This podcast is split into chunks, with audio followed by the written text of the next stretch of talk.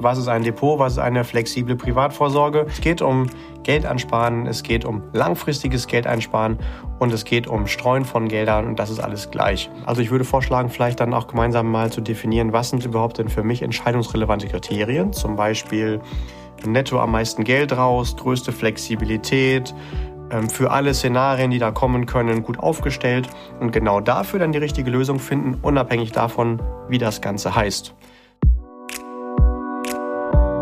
Und herzlich willkommen bei Financial Health, dem Podcast für deine finanzielle Gesundheit. Freue dich auf spannende Inspirationen und leicht umsetzbare Financial Lifehacks für dein privates Finanzmanagement. Es erwarten dich wertvolle Impulse, wie du das Thema Geld und Finanzen zu einer fantastischen, runden und schönen Kraft in deinem Leben machst. Schön, dass du auch heute wieder mit dabei bist. Vielen Dank für deine Zeit und danke für dein Interesse. Es freuen sich auf dich der liebe Julian Krüger und die ganz wundervolle Amelie Lieder. Ja, danke schön, lieber Julian.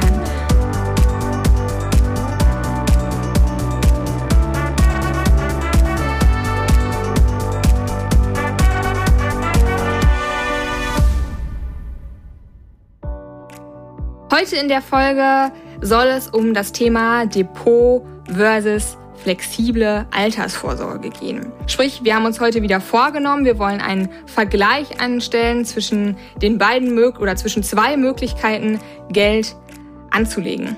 Und das Ganze oder die Idee kam uns, weil wir manchmal in den Beratungen erleben, dass wir, dass uns die Frage gestellt wird, hm, aber ich habe doch jetzt schon ein Depot, wieso soll ich denn soll es denn vielleicht auch sinnvoll sein, noch eine Flex zu machen oder zu haben? Ich habe aber doch vielleicht schon eine Flex. Wieso soll es denn noch sinnvoll sein, zusätzlich ein Depot auch zu besparen?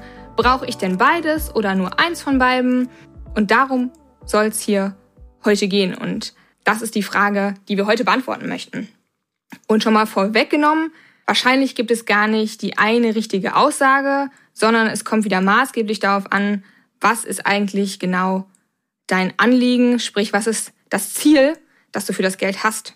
Und wir wollen mal ganz simpel starten. Wenn wir also über das Thema Depot versus flexible Altersvorsorge sprechen, was meinen wir damit eigentlich? Julia, nimm uns da doch gerne direkt mal mit. Ja, ich glaube, als allererstes sollten wir noch mal ganz kurz abgrenzen, was ist ein Depot, was ist eine flexible Privatvorsorge, die wir im Folgenden genau. gerne auch einfach nur, äh, weil es schneller geht, Flex nennen werden. Ja, also ein Depot kannst du dir vorstellen wie eine Art Kühlschrank für deine Geldanlagen. In den Kühlschrank kannst du direkt dann, was auch immer du gerne isst, reinpacken, ob es jetzt Salat ist oder Milch oder Fleisch oder andere Dinge.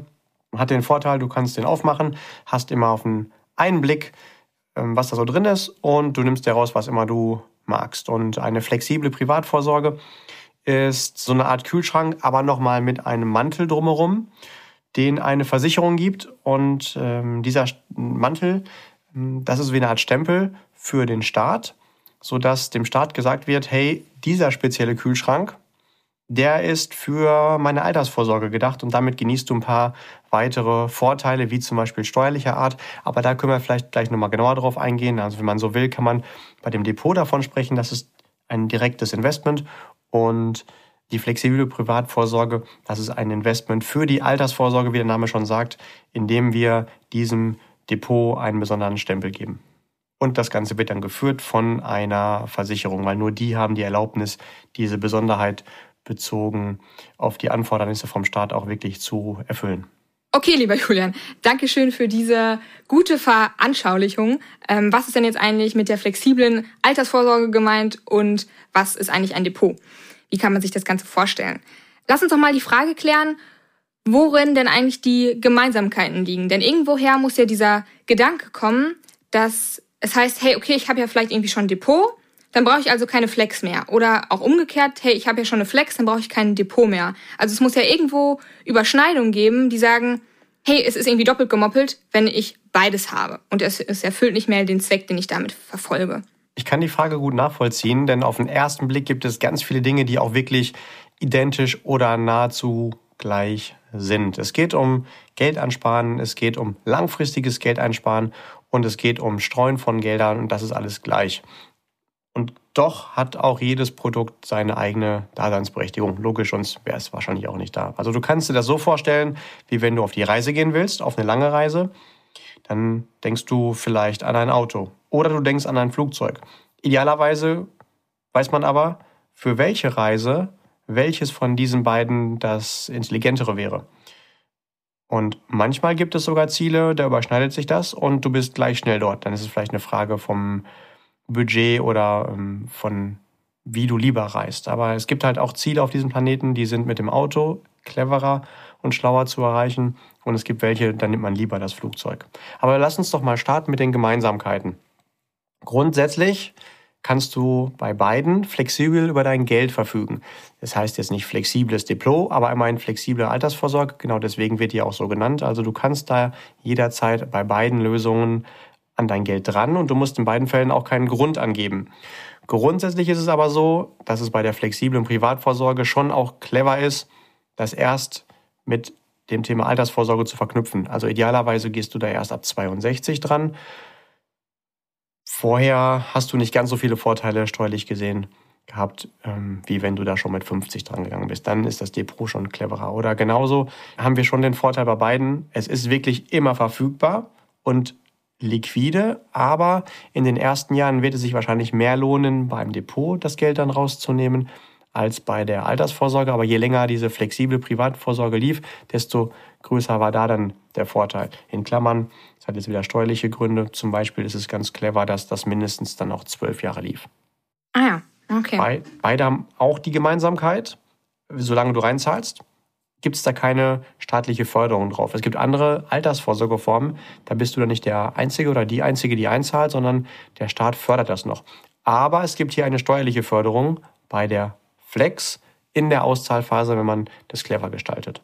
Und bei beiden, wo wir noch bei den Gemeinsamkeiten sind, kannst du halt viele verschiedene Investments hinterlegen. Wir sprechen hier natürlich immer nur über fondgebundene Lösungen. Man kann so eine Flex natürlich auch so gestalten, dass man einer Versicherung das Geld gibt und dann sagt, hier bitte, liebe Versicherung, vermehr du auch das Geld.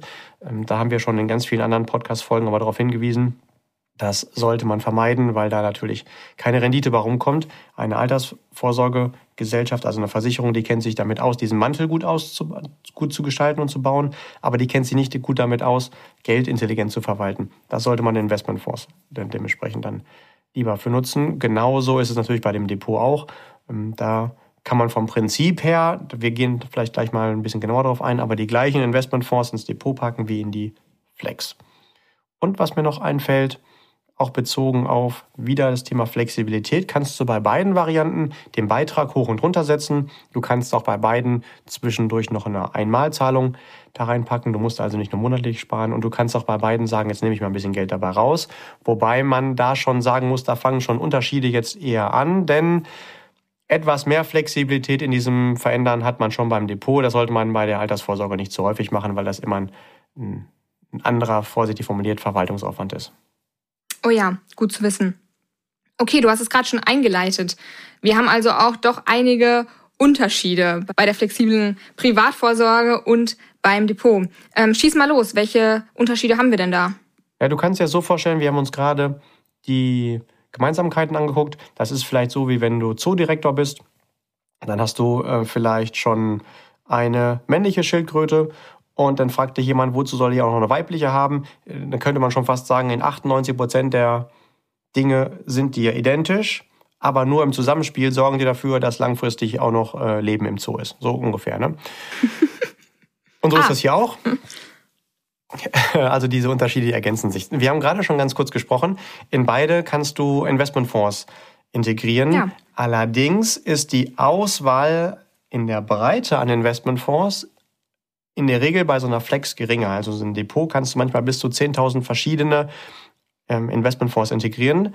Bei der Altersvorsorgelösung, also der flexiblen Privatvorsorge, da bist du davon abhängig, welche Fonds dir denn die Versicherung, die du da gewählt hast, zur Verfügung stellt. Und das mhm. sind in der Regel deutlich weniger. Mhm. Aber, da kommt ein großes Aber, ganz oft ist es so, dass die Versicherung dann mit der Kapitalverwaltungsgesellschaft mit dem Vermögensverwalter von dem Fonds verhandelt und so viel Geld von so vielen Kunden dahin bringt, dass du dann über die Altersvorsorgelösung sogar in sogenannte institutionelle Tranchen investieren kannst. Also die, wo du eigentlich gar nicht als Endkunde, als sogenannte Retail-Tranche normalerweise sonst gar nicht reinkommst. Also im Depot hast du die Retail-Tranche, also die etwas teurere, und die andere ist äh, ganz, ganz großen Investoren vorbehalten. Die hat in der Regel weniger Verwaltungsgebühr und über einige clevere Altersvorsorgeanbieter kommst du dann in die rein und alleine durch diese Kostenersparnis kommt hinterher nochmal mehr Rendite warum. Mhm. Mhm. Gut. Das wäre so ein so ein wichtiger Unterschied. Wenn wir jetzt sagen, wir haben ganz oft im Laufe des Vermögensaufbaus den Wunsch, ganz, ganz schnell irgendwelche Anlagen umzusetzen, dann kann es schon mal sinnvoll sein, das eher mit dem Depot zu machen. Da ist so eine Umsetzung ähm, sofort möglich. Bei der Altersvorsorge, da hat das immer so ein paar Tage Differenz. Bei langfristigen Sparen ist es eigentlich total egal, aber wo wir jetzt darüber sprechen, das ist noch so ein Unterscheidungskriterium, genauso wie wenn du sagst, hey, ich möchte gerne jeden Tag eine Analyse von meinem Portfolio, also der Zusammenstellung der verschiedenen Anlagen haben, dann geht das in der Regel über so ein Depot auch besser. Auch das ist beim langfristigen Sparen auch nicht so relevant, das jeden Tag tun zu können, aber es ist ein Unterschied. Mhm. So kann man ganz, ganz grob sagen, das Depot nutzt du für den mittel- und langfristigen Vermögensaufbau. Und die Altersvorsorge, genau wie der Name schon sagt, für die, deine Altersvorsorge, also für das Geld, was du ab 62 haben möchtest. Wenn du zum Beispiel sagst, ich möchte mit 50 in Rente gehen, dann nutzt du das Geld von 50 bis 62, was du da haben willst, eher um im Depot aufzubauen und das ab 62 dann vielleicht über die flexible Privatvorsorge, weil da noch mehr Vorteile für dich entstanden sind. Da wäre auch gleich hm, meine nächste Frage, ja, wenn ich da mal eingrätschen darf. Jetzt haben wir ja gesagt, okay, wir sprechen über die flexible Altersvorsorge. Und eine Altersvorsorge ist ja in unserem Kopf eigentlich immer erstmal ja eine Rente. Wie sieht das denn aus mit der Auszahlung aus der Flex und der Auszahlung aus dem Depot? Wir haben eben schon gesprochen, grundsätzlich ist es mal alles ganz flexibel möglich. Die Flex hat aber eine Besonderheit. Der kannst du auch sagen, hey, ich möchte jetzt nicht entscheiden, wann ich wie viel Geld rausnehme, sondern ich möchte einfach, egal wie alt ich werde, jeden Monat da meine Rente rausbekommen. Und das ist die Besonderheit, warum wir auch die Versicherung drumherum benötigen, um diesen Mantel als Altersvorsorge zu, abzubilden. Denn nur eine Versicherung, was ja nichts anderes ist als der Zusammenschluss von vielen Menschen mit dem gleichen Interesse, also so ein Kollektiv, nur das kann dir überhaupt eine lebenslange Rente auszahlen, ganz unabhängig davon, wie alt du wirklich bist. Denn statistisch kann man sagen, bei deinem Geburtsjahr wirst du so und so alt und über diese Zeit kann man das Geld dann einfach auszahlen. In der Praxis ist das aber nicht bei allen gleich, logischerweise, sondern der eine stirbt ein bisschen früher, der andere lebt ein bisschen länger. Und so kann man dann jedem das gleiche auszahlen und der eine finanziert so ein bisschen die Rente von dem anderen. Das bedeutet für dich, wenn du dich bei einer Altersvorsorge, sei es jetzt bei einer flexiblen Privatvorsorge, die wir uns hier anschauen, oder bei irgendeiner anderen Altersvorsorgelösung, für eine Verrentung entscheidest, am besten du lebst möglichst lange, dann kannst du sogar Dick Plus damit machen. Also mhm. das gilt für viele Dinge, leb möglichst lange, dann hast du auch hier finanziell richtig Spaß daran. Ja, ein ganz wichtiger Punkt, ne, der, den die beiden Sachen unterscheidet. Also das eine ist es halt leer, wenn es leer ist beim Depot und ähm, mit der Flex hast du die Garantie, dass eben ein Leben lang für dich gezahlt wird. Ne? Das ist schon ein ganz, ganz großer, wichtiger Punkt, wie ich finde wenn du dich dafür entscheidest, jeden Monat da Geld ausgezahlt zu bekommen. Genau. genau. Wenn du natürlich mhm. am Anfang sagst, ich nehme das ganze Geld auf einmal raus, dann sind die beiden jetzt. dann kannst du das nicht nächstes Jahr wieder klar. sagen und übernächstes Jahr auch und nächstes Jahr auch. das stimmt. Das Produkt muss man noch suchen, genau. ähm, wobei tatsächlich ganz oft kommt dann die Frage, ja, sollte ich mich wirklich für so eine Verrentung entscheiden?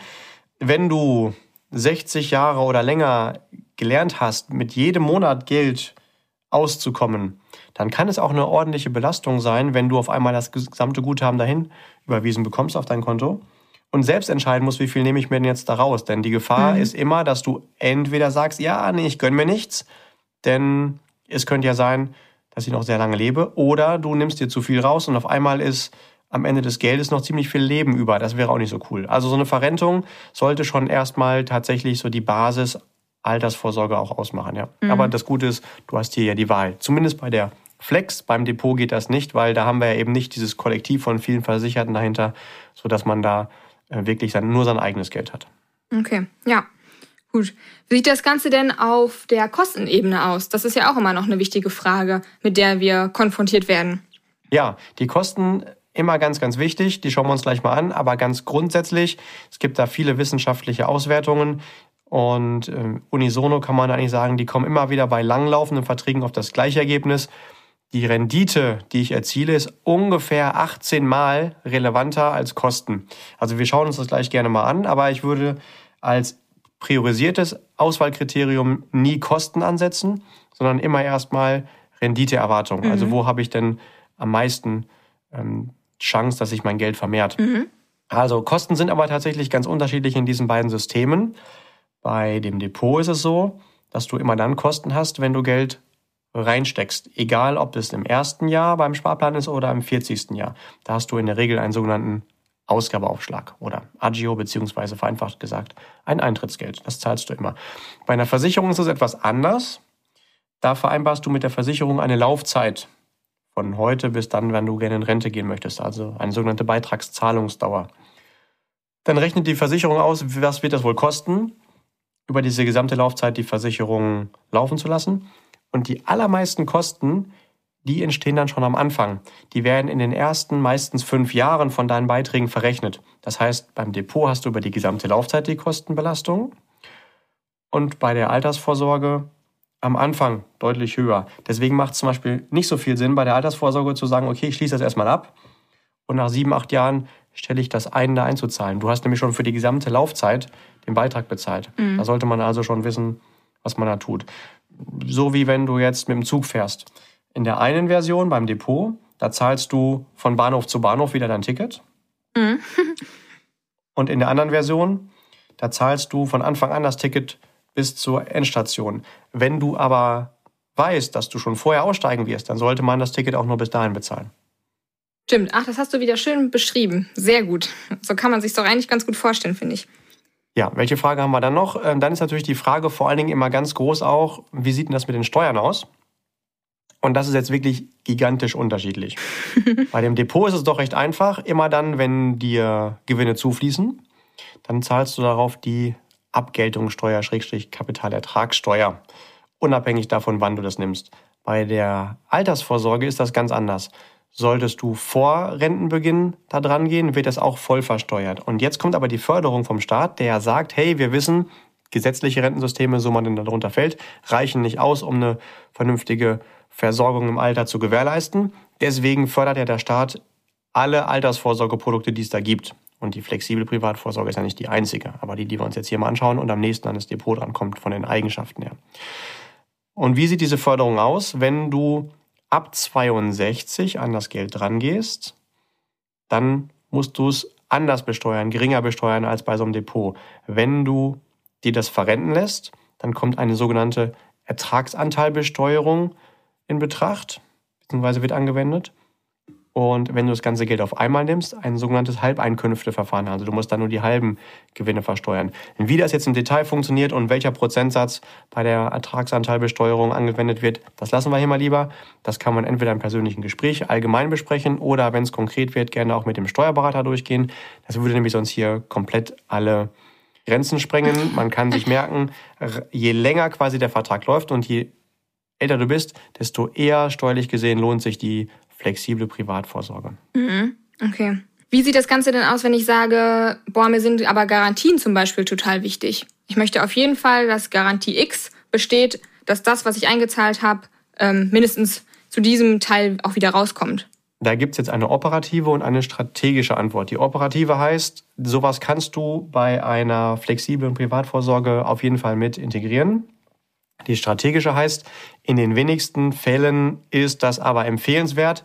Darüber kann man aber lieber dann nochmal mit seinem individuellen Finanzexperten sprechen. Also über lange Laufzeiten, über gute Vermögensverwalter brauchst du sowas eigentlich nicht. Aber wem das trotzdem wichtig ist, das kann man auf jeden Fall mit integrieren, ja.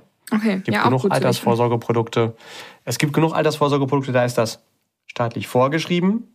Hier ist es nicht so. Das heißt, ähm, bei denen, wo es nicht vorgeschrieben ist, würde ich es nicht freiwillig auch noch dran packen. Das ist wie wenn du die ganze Zeit beim Auto mit einer angezogenen Handbremse fährst, damit du, wenn mal ein Unfall geschieht, schneller zum Stehen kommst. Aber erstens ist das während der Fahrt nicht besonders clever und zweitens hast du seltener einen Unfall, als dass du keinen hast. Und naja, das kann man aber nochmal im persönlichen Gespräch dann mit seinem eigenen Experten klären. Gut. Und was ist ähm, zum Beispiel, wenn wir uns mal das Thema finanzielle Haftung anschauen. Wie sieht es denn da aus? Also wenn ich jetzt zum Beispiel Privatinsolvenz anmelden muss, aus welchen Gründen auch immer, oder meinetwegen auch, wenn ich Arbeitslosengeld 2 beziehe. Gibt es da irgendwie einen oder Weg, der, der, wichtig, oder der sehr sinnvoller ist? Ja, oder ein anderer Fall kann es zum Beispiel auch sein, dass du einfach aus, aufgrund deines sozialen Gefüges irgendwo finanziell haftest. Vielleicht, wenn jemand in deinem Familienumfeld pflegebedürftig wird. Genau. Ähm, bei dem Depot ist das so, das wird gehandhabt wie jegliche anderes Kapital, was du besitzt wie zum Beispiel auch Guthaben auf dem Girokonto und das wird dann voll auch mit herangezogen, wo du dann finanziell haften musst. Und ähm, bei den Altersvorsorgeprodukten ist es so, dass es da Freigrenzen gibt, die du dir da aufgebaut haben darfst. Und ähm, dementsprechend ist das schon auch ganz clever, einen Teil darüber aufgebaut zu haben, damit in irgendwelchen nicht planbaren Fällen das ganze Geld nicht wieder weg ist, was du nur im Depot aufgebaut hast. Ja. Okay. Ja, guck mal, ist doch auch noch irgendwie wichtig zu wissen, weil es ist ja doch auch irgendwie keiner davor geschützt, doch mal in so eine Lage zu kommen. Auch wenn wir das wahrscheinlich alle erstmal nicht planen, aber doch kann es ja irgendwie alles geschehen. Und mit Thema Corona zum Beispiel haben wir auch leider ganz oft feststellen müssen, dass es auch schneller gehen kann, als es einem lieb ist.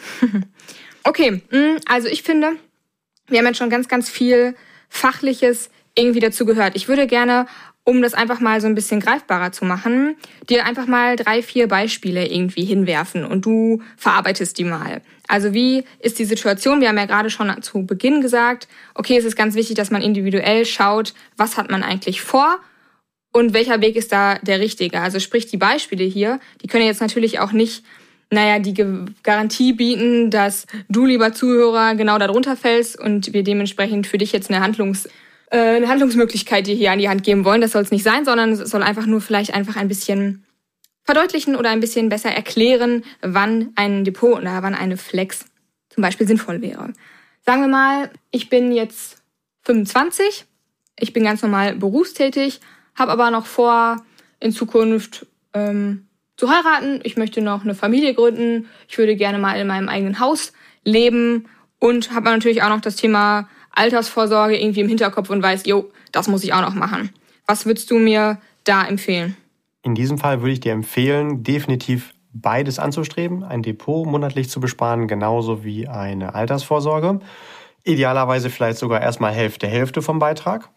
Mhm. In der Altersvorsorge, da weißt du auch psychologisch, das ist übrigens auch noch ein ganz wichtiger Grund, da gehe ich auch vor Erreichen meiner geplanten ähm, Altersvorsorge nicht dran, egal was ich sonst noch für Ziele im Leben habe. Und aus dem Depot kann ich mir meine größeren Ziele ermöglichen, wie zum Beispiel dann ähm, das Kinderzimmer einrichten, ähm, vielleicht erst noch in der Mietwohnung. Du hast ja gesagt, da soll es noch ähm, vielleicht einen Familienzuwachs geben. Und äh, wenn es dann irgendwann in die eigenen vier Wände geht, das Guthaben daraus auch nehmen, um ja, Eigenkapital der Bank zeigen zu können in Sachen Finanzierung dann. Ganz wichtig ist aber, dass die Altersvorsorge davon getrennt betrachtet wird. Das heißt, das ist kein Geld, was du anfasst, weder um das Kinderzimmer für den Nachwuchs auszugestalten, noch für die Immobilie oder andere Dinge. Das wird nicht angefasst. Aber für die Hochzeit wäre okay, oder? Ja, also das wäre dann okay, wenn du jemanden heiratest, der deine Altersvorsorge darstellt. Also wenn das so ein ah, ja, okay. reicher Traumprinz ist und du dann irgendwie vielleicht auch noch einen Heiratsvertrag, einen ähm, Hochzeits... Wie heißt das? Heiratsvertrag, ne, glaube ich. Ich kenne mich da nicht so mit aus. Ein Ehevertrag also, meinst also, Ehevertrag meine ich, genau. Siehst du, da bin ich ja voll der Profi. Also, ähm, wenn du einen Ehevertrag machen kannst, wo dann drin steht, entweder Scheidung ausgeschlossen oder bei Scheidung fließt das gesamte Vermögen des reichen Prinzens an dich, dann lohnt es sich schon auch, das Guthaben von der Altersvorsorge als Akquisitionsguthaben zu nutzen. Aber Spaß beiseite, natürlich ähm, hat das damit auch nichts zu tun. Altersvorsorge bleibt Altersvorsorge. Okay, gut. Aber ähm, final würdest du sagen, macht schon Sinn, da irgendwie eine Symbiose von beiden zu nehmen. Aufgrund der Situation ja, gesagt, und der Ziele, ne? Auto und Flugzeug, beides ist gut. Okay. Was ist denn, wie sieht die Situation aus, wenn ich 50 bin, ich wohne in meiner eigenen Bude, meine Kinder gehen zur Schule und ich habe primär den Wunsch, dass ich mir eine stabile Vorsorge aufbauen möchte. Das wäre jetzt so dein Beispiel ne, aus der Realität. Weil ich schon 50 bin? Ja. Frechheit. Manchmal fühle ich mich so, manchmal, ähm, manchmal fühle ich mich so. Ich war am Wochenende, am Samstagabend war ich um 10 Uhr im Bett und dachte, jo, cool. Live. Ich wollte gerade sagen, das fühlst du dich wahrscheinlich immer nach dem Wochenende, wenn du feiern bist. ja, dieses Wochenende war, war nicht so krass. Aber ja. So, sag an. Also tatsächlich ist auch hier wieder mein Tipp, beides zu besparen, denn wir wissen ja nie, das Depot ist ja für mittel- bis langfristigen Vermögensaufbau, wann wir vielleicht nochmal wieder ein neues Auto brauchen oder vielleicht auch, wenn Eigentum vorhanden ist, das Haus nochmal saniert werden will. Und gleichzeitig ist natürlich auch hier wieder die Altersvorsorge wichtig. Wenn man das dann nicht schon vorher mit 25 gestartet hat, äh, das auch nochmal beides zu besparen. Also grundsätzlich äh, stellt sich ja diese Frage bei einem 50-Jährigen oder einer 50-Jährigen gar nicht mehr, wenn man mit 25 schon gut gestartet ist. Aber kann ja sein, dass man dann nochmal seine Finanzen neu sortieren will. Auch hier gilt idealerweise beides. Okay, gut. Da dachte ich jetzt, da kriegen wir jetzt einmal nur den, den einen Weg oder den anderen Weg aufgezeigt. Okay, macht also auch eine Symbiose irgendwie Sinn, aber vielleicht mit ähm, unterschiedlichen Beiträgen irgendwie. Okay. Ja, das hängt davon ab, wie da noch die unterschiedlichen Ziele sind. Ne? Genau, muss man dann durchrechnen. Okay, und was ist, wenn ich, wie alt bin ich mal? Ähm, ich bin 35 und ich habe einfach ein bisschen Geld übrig. Vorsorge ist schon auf dem Weg und ich spare auch ein bisschen. Ähm, ich habe einfach nur Lust irgendwie mit dem Geld, was ich gerade noch zur Verfügung habe, einfach was zu machen. Was würdest du da empfehlen? Du meinst den klassischen Lottogewinn zum Beispiel? Ge genau, der klassische Lottogewinn. Was, Oder auch einfach nur das klassische Haushaltsgeld, was übrig ist. Hm? Ja, okay. Tatsächlich würde ich dann auch erstmal wieder gucken, wie bin ich denn da jetzt aufgestellt? Und wenn du sagst, hey, die klassischen Sparpläne und die klassische Altersvorsorge, das läuft schon beides, dann würde ich mir nochmal Gedanken machen, speziell dieses Geld, über das wir jetzt hier sprechen, wofür ist es gedacht? Und man muss da ja auch gar nicht eine Entscheidung für das eine oder für das andere treffen. Es kann ja auch sein, dass man irgendwie sagt, zum Beispiel 80 Prozent möchte ich nutzen, um mir in drei Jahren nochmal vielleicht einen Camper zu kaufen oder eine Weltreise zu machen. Aber 20 Prozent will ich auch schon die Chance geben, so lange wie möglich für mich zu arbeiten, ähm, sprich Zinseszinseffekt zu nutzen. Und da sind so Einmalzahlungen auch echt nochmal was ganz Besonderes, denn der Hebel, den du hast äh, aufgrund des Zinseszinseffektes, ist natürlich am höchsten mit Einmalzahlungen, also mit größeren Anlagen möglichst früh. Du hast den Nachteil bei Sparplänen, das gilt jetzt für Depot und für Flex gleichzeitig, dass das, was du am Ende da reinzahlst, ja kaum noch überhaupt wachsen kann. Deswegen lohnt es sich immer auch früh im Leben zu überlegen, wie viel Geld kann ich denn jetzt mal an die Seite legen, damit es möglichst lange nicht angefasst wird. Und gerade wenn man da nochmal eine Einmalzahlung zusätzlich dazu packt, ist das ein gigantischer Hebel. Kann also auch ein Teil vielleicht sogar noch in die schon laufende Altersvorsorge investiert werden. Mhm. Okay. Und was ist, wenn ich 40 bin und ich möchte in 10 Jahren eine Weltreise machen? Das Geld sollte idealerweise nicht in die Flex, weil das ja natürlich für die Altersvorsorge gedacht ist. Und wenn speziell das Geld, über das wir gerade sprechen, nur für die Reise gedacht ist, dann sollte man es auch wirklich nur in ein Depot packen. Denn äh, nur da hast du den Vorteil, dass dann die Kostenbelastung geringer gewesen ist. Ne? Die Kostenbelastung ist langfristig nicht schlimm, dann hat es sich im Schnitt gelohnt, aber über zehn Jahre holt das die Flex dann nicht rein. Das ist so die Frage, wie wenn du mit dem Flugzeug von Dortmund nach Köln willst. Das kannst du schon machen, aber von Dortmund nach München oder nach Rom oder nach Timbuktu, das ist dann schon cleverer. ja, gut. Ja, okay, jetzt haben wir aber ja doch schon irgendwie gesehen, auf den ersten Blick sind Depot und Flex doch irgendwie sehr ähnlich, aber wenn wir uns das ein bisschen genauer anschauen, boah, sind da doch schon einige Unterschiede und deswegen hat auch beides seine Daseinsberechtigung und deswegen macht es auch häufig Sinn, sich in beiden Bereichen Fuß irgendwie in die Tür zu stellen. Manchmal höre ich in der Beratung, oh, ich möchte partout keinen Versicherungsmantel irgendwie drum haben. Mich langweilt das Thema, ich finde das unsexy meinetwegen irgendwie auch. Kann ich auch alles total nachvollziehen. Aber hast du einen Tipp, vielleicht auch so ein bisschen von deiner lieblingspsychologischen Seite, wie man das Ganze vielleicht angehen könnte oder was man diesen Menschen irgendwie mit auf den Weg geben kann, weil die Idee oder der Gedanke ist ja ein Stück weit nachzuvollziehen. Aber wie kann man sich das Ganze die Vorteile einfach zunutze machen. Ja, wer hat schon Lust auf Versicherungen? Und äh, auf den ersten Blick denkt man vielleicht auch im Bereich Altersvorsorge, oh, Versicherungen, die haben dann auch viele Kosten. Das stimmt auch, aber über die Gesamtlaufzeit betrachtet kann es sogar manchmal günstiger sein als so ein Depot. Und vor allen Dingen dann, wenn man dann noch die steuerliche Sicht mit reinnimmt und vor allen Dingen, wenn man zwischendurch auch mal Lust hat, seine Anlagen zu optimieren. Denn wenn du das in einem Depot machst, dann musst du jedes Mal, wenn du etwas hin und her schichtest von deinen Anlagen, möglicherweise einen neuen Ausgabeaufschlag zahlen für die Neuanlage und du musst dann zwischendurch auch schon die dir zufließenden Gewinne, auch wenn du es dann wieder anlegst, schon zwischenversteuern. Alles das musst du in der Altersvorsorge nicht machen. Deswegen würde ich jetzt tatsächlich erstmal eine Frage zurückstellen, wenn jemand sagt, ich möchte keine Altersvorsorge, warum? Und erstmal gucken, welche Argumente da kommen. Sind das eher logisch-kognitive? Dann kann man die ja gemeinsam einfach nochmal durchgehen. Wenn das eher was Emotionales ist, dann ist da eher schwierig gegen zu argumentieren, weil wenn jemand sagt, ja, für mich ist blau grün, dann ist es halt einfach so. Mhm. Wenn das jetzt jemand für sich so festsetzt. Also da ist wirklich die Frage, möchte ich mir das mal wirklich clever anschauen und analysieren, bin ich da offen für. Und wir finden dann gemeinsam den passenden Weg, in welcher Kombination auch immer. Oder geht es einfach nur um, darum, das pauschal zu sagen, ohne sich da weiter mit auseinanderzusetzen. Dann ist es auch egal, welche Antwort man da hat. Ja. Mhm. ja, okay, gut. Also es geht einfach darum, wie bereit ist man von seiner Meinung, die man bis dahin hatte, vielleicht irgendwie abzuweichen und einfach neu dazu zu lernen und einfach für sich den sinnvollsten Weg irgendwie zu finden und den dann auch zu gehen, ne? Weil es sind ja tatsächlich hinten raus viele, ja, je nachdem in welchen Größenordnungen, aber eine ganze Menge Geld, die man sich tatsächlich äh, mit einer Symbiose oder mit dem einen oder dem anderen Weg sparen kann. Und das ist doch für, Ja, ich würde vielleicht. Ja? Ähm, also ich würde vorschlagen, vielleicht dann auch gemeinsam mal zu definieren, was sind überhaupt denn für mich entscheidungsrelevante Kriterien. Mhm. Zum Beispiel ja. netto am meisten Geld raus, größte Flexibilität, ähm, für alle Szenarien, die da kommen können, gut aufgestellt und genau dafür dann die richtige Lösung finden, unabhängig davon, wie das Ganze heißt. So wie wenn ich jetzt äh, ein Reiseziel habe, dann mache ich mir einfach ja nur Gedanken, wie komme ich zum Beispiel möglichst schnell dahin oder möglichst günstig oder ein guter Mix daraus. Wenn es zum Beispiel nur um günstig geht, dann müsste ich ja, egal wo ich hin will, immer zu Fuß gehen. Manchmal sage ich aber auch, nee, dann nehme ich lieber das Auto. Das kostet zwar viel mehr, aber ich bin viel schneller dort, vielleicht auch viel bequemer. Und dass man vorher definiert, so soll der Weg sein, so soll das Ziel sein und was passt denn dazu am besten? Okay, Julian, also zur kleinen Zusammenfassung.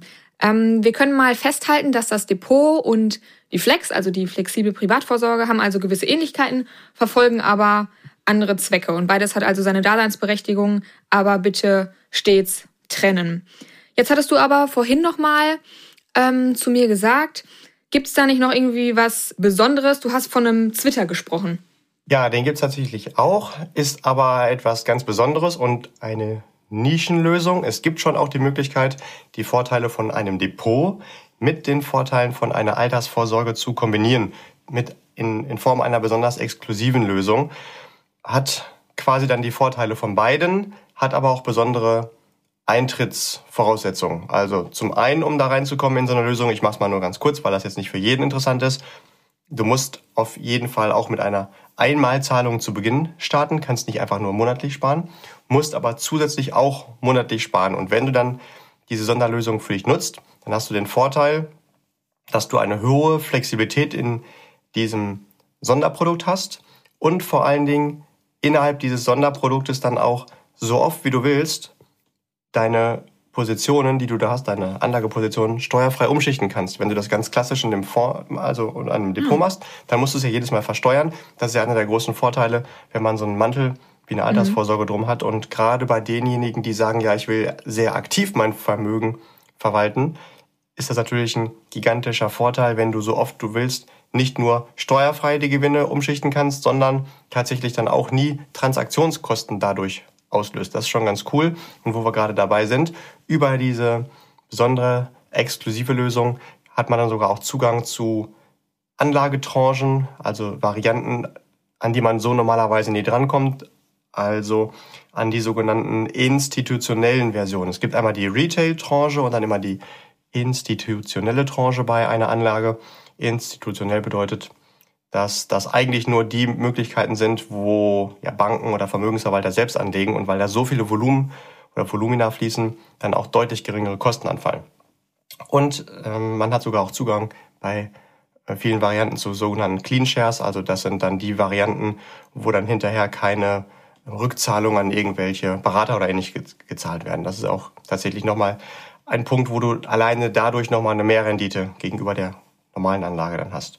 Zusätzlich gibt es dann auch noch eine Öffnungsklausel in dieser Lösung. Das heißt, es ist heute definiert, welche viel ähm, oder aus einer Vielzahl von verschiedenen Investments da die richtigen rauszupicken. Aber wenn in der Zukunft noch weitere spannende auftauchen, dass man die auch noch mit reinnehmen kann, das ist normalerweise auch nicht in so einem klassischen Mantel so äh, möglich. Es gibt natürlich aber auch mhm. ein, zwei Einschränkungen. Zum Beispiel sollte das schon Geld sein, was man langfristig auch wachsen lassen will. Wir sprechen hier also wirklich vom langfristigen Anlagehorizont. Geld, was du erst nach 62 oder ab wenigstens im Lebensjahr 62 verfügen willst. Und äh, diese Konstruktion sollte auch mindestens zwölf Jahre, Jahre bestanden haben, damit es auch seine ganzen Vorteile, die da entstehen, entfalten kann. Noch ein weiterer Vorteil ist, es ist also extra dafür gebaut, um eher größere Vermögen damit aufzubauen und damit hat es auch eine sehr, sehr günstige Kostenstruktur. Je mehr Geld du dann da reinpackst, desto günstiger wird es noch. Also jeder, jede weitere Folgeanlage löst nochmal eine zusätzliche Rabattstufe aus. Das ist auch ganz spannend. Und das kenne ich auch den einen oder anderen, der sagt, oh, ich mhm. starte erstmal ganz, ganz äh, offensiv mit einem Depot, weil ich noch viel Zeit habe, um mir Vermögen aufzubauen. Aber irgendwann will ich dann vielleicht mal auch die Aktienquote reduzieren und die Gewinne, die ich erzielt habe, so ein bisschen sichern. Und auch das ist ja eine Strategie, die gut ist, aber auch da natürlich wieder Steuern auslöst. Innerhalb von dieser Sonderlösung kann man auch sich selbst ein Ablaufmanagement bauen, ohne da auch dann die entstehenden Gewinne dann direkt versteuern zu müssen. Und dann haben wir noch die Frage danach, okay. wie schaut's denn aus, wenn ich dann irgendwann mal das Geld da rausnehmen will? Da haben wir auch alle Möglichkeiten, die es da wirklich bei guten Lösungen gibt. Entweder man sagt, okay, das soll jetzt eine ganz klassische konventionelle Verrentungsphase sein oder, und das ist das Besondere, das ist ja so ähm, quasi seit ein paar Jahren eigentlich das, wie man eine Altersvorsorge aufbaut. Ich habe auch in der Auszahlungsphase die Möglichkeit, weiterhin in Investments, bei Vermögensverwaltern in Investmentfonds investiert zu sein, also eine fondgebundene Verrentungsphase. Und wenn ich dann überlege, wie hätte ich das Geld gerne, überlege ich, möchte ich es voll kapitalisieren, also rausnehmen, oder möchte ich mir daraus eine lebenslange Rente zahlen können, oder will ich vielleicht das Geld jetzt noch gar nicht verfügen, weil ich es gar nicht brauche und genug andere Einkommensquellen habe und dann habe ich den Vorteil, dass es da wieder steueroptimiert in dieser Lösung noch liegt. Oder ich kann auch sagen, ich mixe diese ganzen Lösungen. Ich will vielleicht einen Teil raushaben und den Rest lasse ich mir verrenten oder ähnliches. Jetzt will ich aber gar nicht noch weiter ins Detail gehen. Wie gesagt, das ist eher eine Profilösung für Fortgeschrittene im Vermögensaufbau, die zum Beispiel auch eine hohe Steuerlast haben. Nicht für denjenigen, der sagt, ich fange mal mit 100 Euro Sparplan an. Und ist auch nicht Ersatz für Vermögensaufbau oder Altersvorsorge, sondern eher eine Ergänzung da drin für die, zu denen es passt und man muss dazu auch sagen, das kriege ich nicht irgendwo um die Ecke bei irgendeinem Ansprechpartner im Bereich Finanzen. Das können tatsächlich auch nur ganz, ganz wenige Spezialisten in Deutschland überhaupt ermöglichen, weil die nur Zugang dazu haben, weil die sich da auch nur mit auskennen. Wenn das jemanden grundsätzlich interessiert, dann darf er gerne auf uns beide zukommen und dann können wir mal gucken, welcher Kontakt irgendwie dann vor Ort in der Nähe der richtige ist, der das dann lösen kann. Ah, okay. Ja, prima. Das klingt auch noch nach einer ähm, guten Zusatzlösung. Das wäre aber auch noch eine Frage von mir gewesen. Ist das jetzt auf die Seite des Depots zu stellen oder auf die Seite der Flex zu stellen? Aber du hast es ja, hast es ja gerade schon gesagt, es ist eine Ergänzung von beiden, also nicht entweder oder, gilt auch da wieder. Ja, prima. Vielen lieben Dank. Das ist doch noch ein guter, exklusiver Tipp.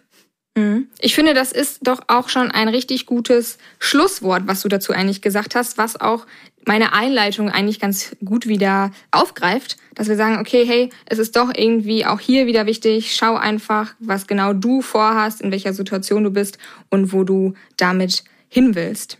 Julian, fällt dir abschließend noch irgendwas ein, was du auf jeden Fall zu dieser Folge noch loswerden möchtest? Vielleicht eine Kleinigkeit, wenn jetzt jemand sagt, ja, nee, ich möchte gerne auch auf jeden Fall so eine flexible Altersvorsorge angehen.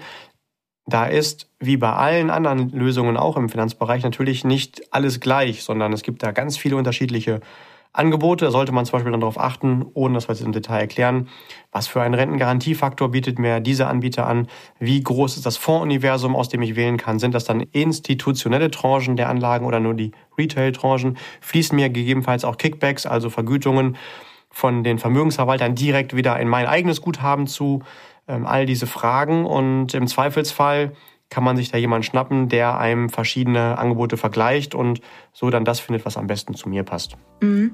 Ja, stimmt nochmal ein guter Tipp. Dann danke ich dir ganz herzlich auch heute wieder für deine Erklärungen und für die guten Beispiele. Das machst du echt immer prima, sodass man das immer sehr, sehr gut ähm, veranschaulicht bekommt und wie ich finde, sich gut vorstellen kann, was jetzt eigentlich gerade damit gemeint ist mit diesen ganzen komischen Fachbegriffen irgendwie. Und danke auch dir, lieber Listener, fürs Zuhören und für dein Interesse. Das freut uns total. Und wenn du magst, dann hör doch auch gerne in die anderen Folgen rein. Wir haben da mittlerweile eine große Auswahl zusammengestellt. Und wenn dir gefällt, was du hörst und du der Meinung bist, dass dieser Podcast auch deinen Liebsten im Umfeld einen Mehrwert bringt, dann teile ihn doch auch gerne mit deinen Liebsten, sodass sie auch die Möglichkeit haben, sich über diesen Podcast einfach Wissen aneignen zu können. Und wenn du noch Fragen hast oder wenn wir dich irgendwie unterstützen können, dann melde dich gerne. Die Kontaktdaten findest du in den Show Notes. Du kennst das Ganze schon. Und ansonsten bleibt mir nur noch zu sagen, hab einen wunderbaren Tag und bleib gesund.